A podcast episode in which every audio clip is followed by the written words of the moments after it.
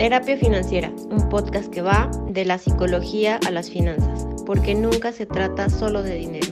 Hola, bienvenidos al segundo episodio de Terapia Financiera. Mi nombre es Maleni Padilla y nos acompaña en voz en off Jordi Chávez. Hola Jordi, ¿cómo estás? Hola Male, muy bien, muchas gracias. Oye Male, a ver, cuéntanos, ¿de qué vamos a estar hablando en el episodio de hoy? El episodio de hoy se llama Amiga, date cuenta y vamos a hablar pues de esquemas. Vamos a comenzar a hablar de en qué momento nos encontramos hoy y por eso se llama Amiga Date Cuenta, porque es posicionarnos en el presente y saber cómo están configurados nuestros esquemas. Recordando un poco la analogía que usé en el primer episodio de que somos un celular nuevecito cuando nacemos y nos van configurando con aplicaciones, pues vamos a empezar a, a identificar cuáles son esas aplicaciones que están trabajando en segundo plano y están haciendo que actuemos de una u otra manera.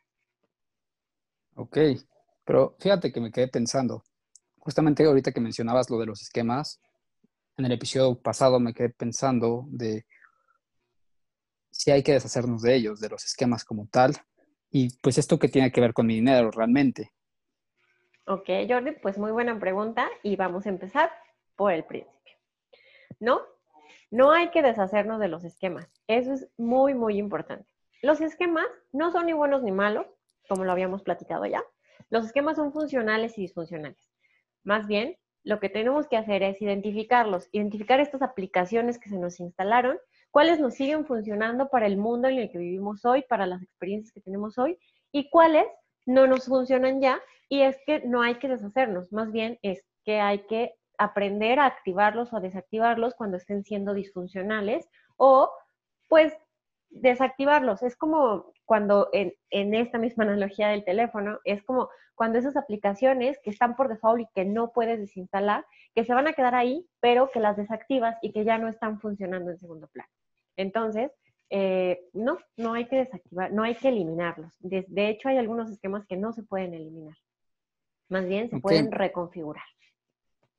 Ok, me llamó la atención que decías esquemas disfuncionales, pero ¿por qué no hablas ahorita de los esquemas funcionales? ¿Cuáles son?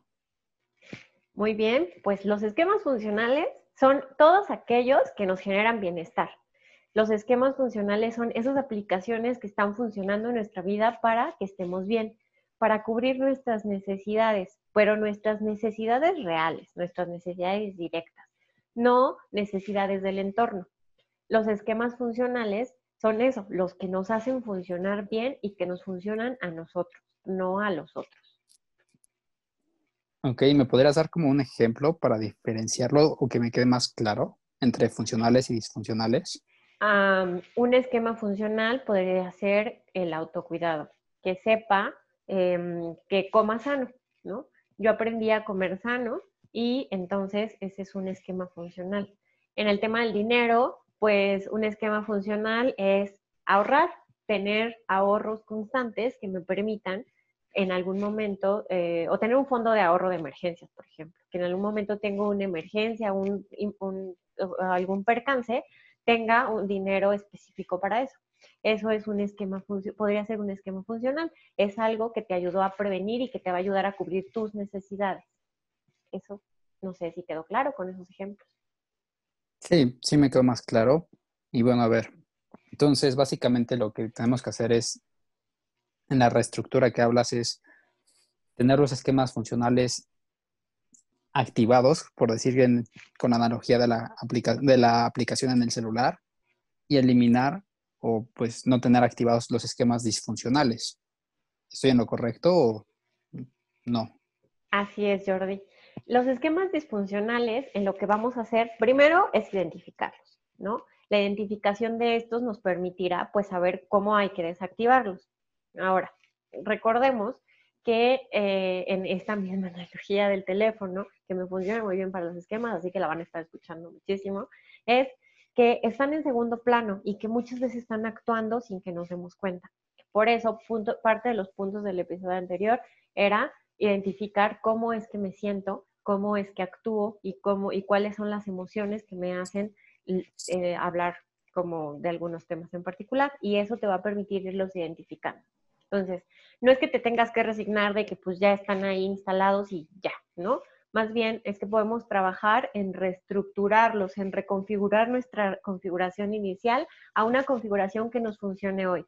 Es como eh, eh, cuando nacimos éramos perfectos, nos instalaron las aplicaciones que las personas que se encargaron de nuestra crianza creían necesarias para el momento en el que vivíamos, eran, eran eh, necesarias de acuerdo a sus necesidades y a su crianza también. Y después de un tiempo, cuando nos volvemos adultos, nos entregan el celular. Y entonces nosotros tenemos que comenzar a configurar o reconfigurar el celular para el presente que estamos viviendo actualmente. Entonces, recordemos que, el parte de, los esquemas o una de las características de los esquemas es que son auto, que se autoperpetúan, que es una de las principales características. Eh, no sé si recuerdan que les decía que los esquemas tienen dos funciones. Una, explicarte el entorno y dos, autoperpetuarse. Esto con el fin de nunca morir o que siempre poder explicarte el entorno. Es como una autoprotección del esquema. El tema es que eso va a provocar que cuando tú intentes desactivarlo, pues genere resistencia. Generalmente eso es la resistencia al cambio. Cuando tú identificas que un esquema no te está funcionando y lo quieres cambiar, el esquema en su función de autoperpetuarse va a comenzar a buscar en el entorno algunas, em, pues algunos argumentos para, para hacerte creer que, son, que, que no es que sea disfuncional. Y entonces esa es parte de la resistencia al cambio, eso es lo que, lo que provoca la resistencia al cambio. Pero no es que haya que deshacerse por completo de ellos. Sino más bien hay que reconfigurarlos o configurarlos al presente que vivimos hoy y que nos permita pues seguir avanzando en nuestra vida y volverlos funcionales. Tal vez es eso, volver los esquemas disfuncionales funcionales o desactivarlos cuando pues en realidad no se puedan volver funcionales. ¿Y los billetes, Male? ¿Y los billetes qué? Ok. ¿Qué tiene que ver esto con el dinero? Bueno, en el, en el, en el aspecto financiero, en el aspecto de finanzas, los esquemas forman parte de nuestra vida, de explicarnos todo lo que, lo que nuestro entorno tiene. Y las finanzas es un punto importante de nosotros como personas. Vemos finanzas desde que somos chiquititos. Y a lo largo de nuestra vida se van estructurando esquemas de acuerdo al, entorno que tenemos. Entonces, para identificar o para eh, comenzar a ver cambios en nuestra vida financiera, tenemos que identificar cuáles son los esquemas que tenemos formados sobre el dinero. Cuáles son las necesidades, y, y para ello, pues identificar cuáles son las necesidades reales que tienen que cubrir los esquemas para ver cuáles son los esquemas funcionales. Y para eso, también identificar los esquemas que tienen que ver con el dinero. ¿Y cómo los puedo identificar? Pues poniendo atención en las experiencias que tengo con el dinero, las emociones que tengo con el dinero y las sensaciones o comportamientos que tengo cuando se trata de dinero. Esas son las primeras tres cosas que tenemos que identificar o que, tenemos que ver en el tema de los esquemas eh, y el dinero identificarlos y con ello pues poder, poder trabajar. Ok. Y bueno, para concluir con el episodio del día de hoy, a ver, cuéntanos, Male, ¿cómo resumirías, cómo resumirías en tres tips lo que hablamos hoy?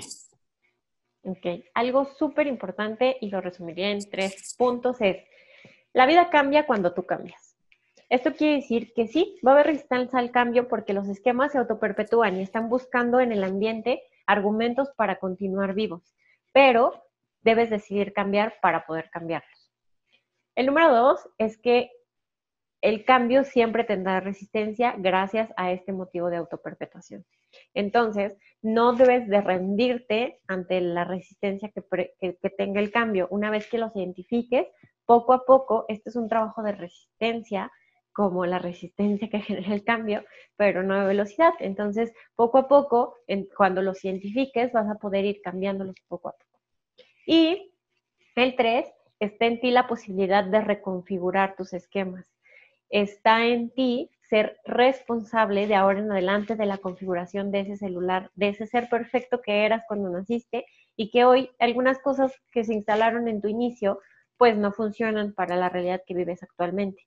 Pero que poco a poco eh, vayas cambiando y haciéndote responsable de ahora tú instalar las aplicaciones que necesites para que sean funcionales para tu vida.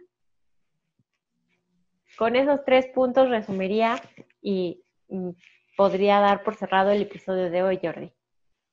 Perfecto, vale. Pues yo me despido y muchas gracias por nuevamente invitarme a este episodio. Gracias a ti, Jordi, por acompañarnos y recuerden todos que hablar de dinero es bonito y está bien. Síganos en, síganos en redes sociales y suscríbanse al canal de YouTube para que sepan cuándo está el nuevo episodio de Terapia Financiera. Hasta la próxima.